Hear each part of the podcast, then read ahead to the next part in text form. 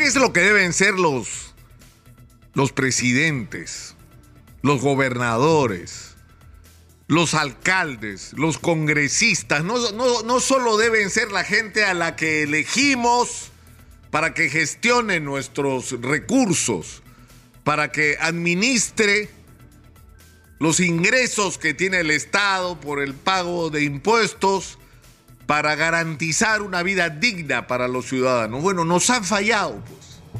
Nos han fallado. Porque plata en este país todos estos años ha habido. Y bastante. Y la han gestionado mal. Pero ¿saben qué es lo peor? Se la han robado. Eso es lo peor. No solo han sido ineficientes, sino han sido demasiados de ellos ladrones. Pero además, un país se construye no solamente con las medidas adecuadas en cada momento en la gestión de esos recursos y esa riqueza que se tiene para lograr el beneficio de todos, sino se construye sobre la base de transmitirle a la sociedad y sobre todo a los niños y a los jóvenes principios que deben regir su conducta, de respeto por el otro, de respeto por los bienes públicos, pero ¿cómo haces? Cuando en un país los presidentes como el nuestro están haciendo cola para ir presos por ladrones. Y los ministros, y los gobernadores regionales, y los alcaldes, y los congresistas. Es decir, ¿cómo le pides a la sociedad y sobre todo a los jóvenes que respeten la ley, que respeten la propiedad ajena, que se comporten en base a las reglas que establece no solo la Constitución, sino la vida civilizada en común. Si tus referentes de moral son unos inmorales. Esa es una tragedia. Y, lo que acaba de ocurrir ya es simplemente extremo, pues, ¿no? Extremo. Estamos agobiados por los cobradores de cupos y los extorsionadores. No puedes hacer nada en el Perú nada sin tener que pasar por el aro de las bandas criminales que te cobran cupos. ¿Quieres construir una obra? Cupo. ¿Quieres tener tu pequeño negocio que funcione? Cupo. ¿Quieres poner un negocio de transporte? Cupo. ¿Quieres moverte de un lugar a otro a veces y tienes que pagar cupo? Pero lo que resulta el colmo es que si quieres trabajar en el despacho de una congresista, tienes que pagar cupo. O sea, esto ya es simplemente, yo les pregunto a ustedes, ¿cuál es la diferencia entre un delincuente común y corriente de esos que aparecen todos los días en los medios de comunicación? Porque cobran cupos y una congresista que le cobra cupo a un trabajo. ¿Quieres trabajar en mi despacho? Tienes que pasar por caja. Tienes que pagar un cupo porque eso, así es como se llama lo que están haciendo, cobrar cupos, porque no es un caso excepcional y hemos visto hasta tres en las últimas semanas. Cobrarle cupos a los trabajadores para ser parte de su despacho. Y ya lo extremo, lo extremo es que cuando el trabajador dice, pero congresista, eh, eh, me gasté la plata porque he tenido que matricular a mis hijos y he tenido, tengo deudas atrasadas por la pandemia. Ah, no, no, hijito, nos vamos para el cajero y del cajero me sacas el billete. Ya, eso, eso es de marca. Esos marcas que agarran a la gente y se la llevan al cajero para sacar todo el billete que tienen. Bueno, se acaba de inaugurar una nueva especie de delictiva, los marcacongresistas. ¿Ya qué? Es decir, no podemos seguir así. No podemos seguir así. No podemos permitir que esto sea normalizado de la manera vergonzosa en que se ha normalizado, donde el ejercicio de la política que alguna vez, si es que ocurrió en este país, tenía dos características. Estaba basada en la vocación de servicio a la sociedad, de personas que se sacrificaban y sacrificaban su tiempo y su beneficio personal para servir a la sociedad y lo hacían movidos por ideales por sueños del país que querían construir, por hacer del Perú un país distinto, un país del primer mundo, un país privilegiado con extraordinarias riquezas y, que esas riquezas podían utilizarse, administradas de una manera inteligente, ¿no? Y sobre todo pensando en el beneficio de toda la sociedad para transformar la vida de la inmensa mayoría de peruanos. Pero miren cómo estamos. Veía un spot que está circulando en las redes diciendo, mostrando paisajes maravillosos de playas y te dicen esto no es Hawái, esto es Perú. Y te muestran unas montañas nevadas extraordinarias y te dicen esto no es Suiza, es Perú.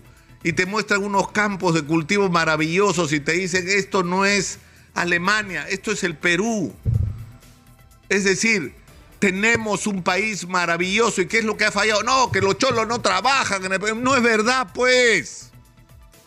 No son los de abajo los que han fallado en este país, son los de arriba los que han fallado. Los que han tenido la sartén por el mango y han manejado de una manera absolutamente irresponsable la conducción del país.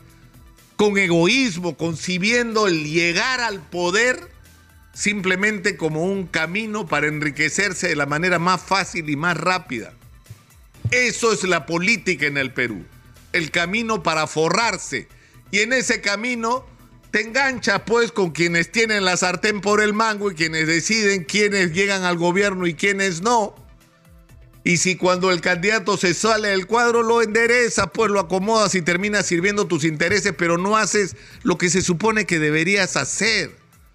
Es decir, administrar los recursos nacionales para beneficio de todos los peruanos para que todos tengan oportunidades, pero en fin, ¿qué nos vamos a hacer, díganme ustedes, ahora que tenemos hasta marca congresista? Sinceramente, el Perú necesita y con urgencia una renovación en la clase política. Por eso, yo quiero, no quiero terminar sin llamar la atención sobre algo muy potente y muy importante que está pasando en el Perú.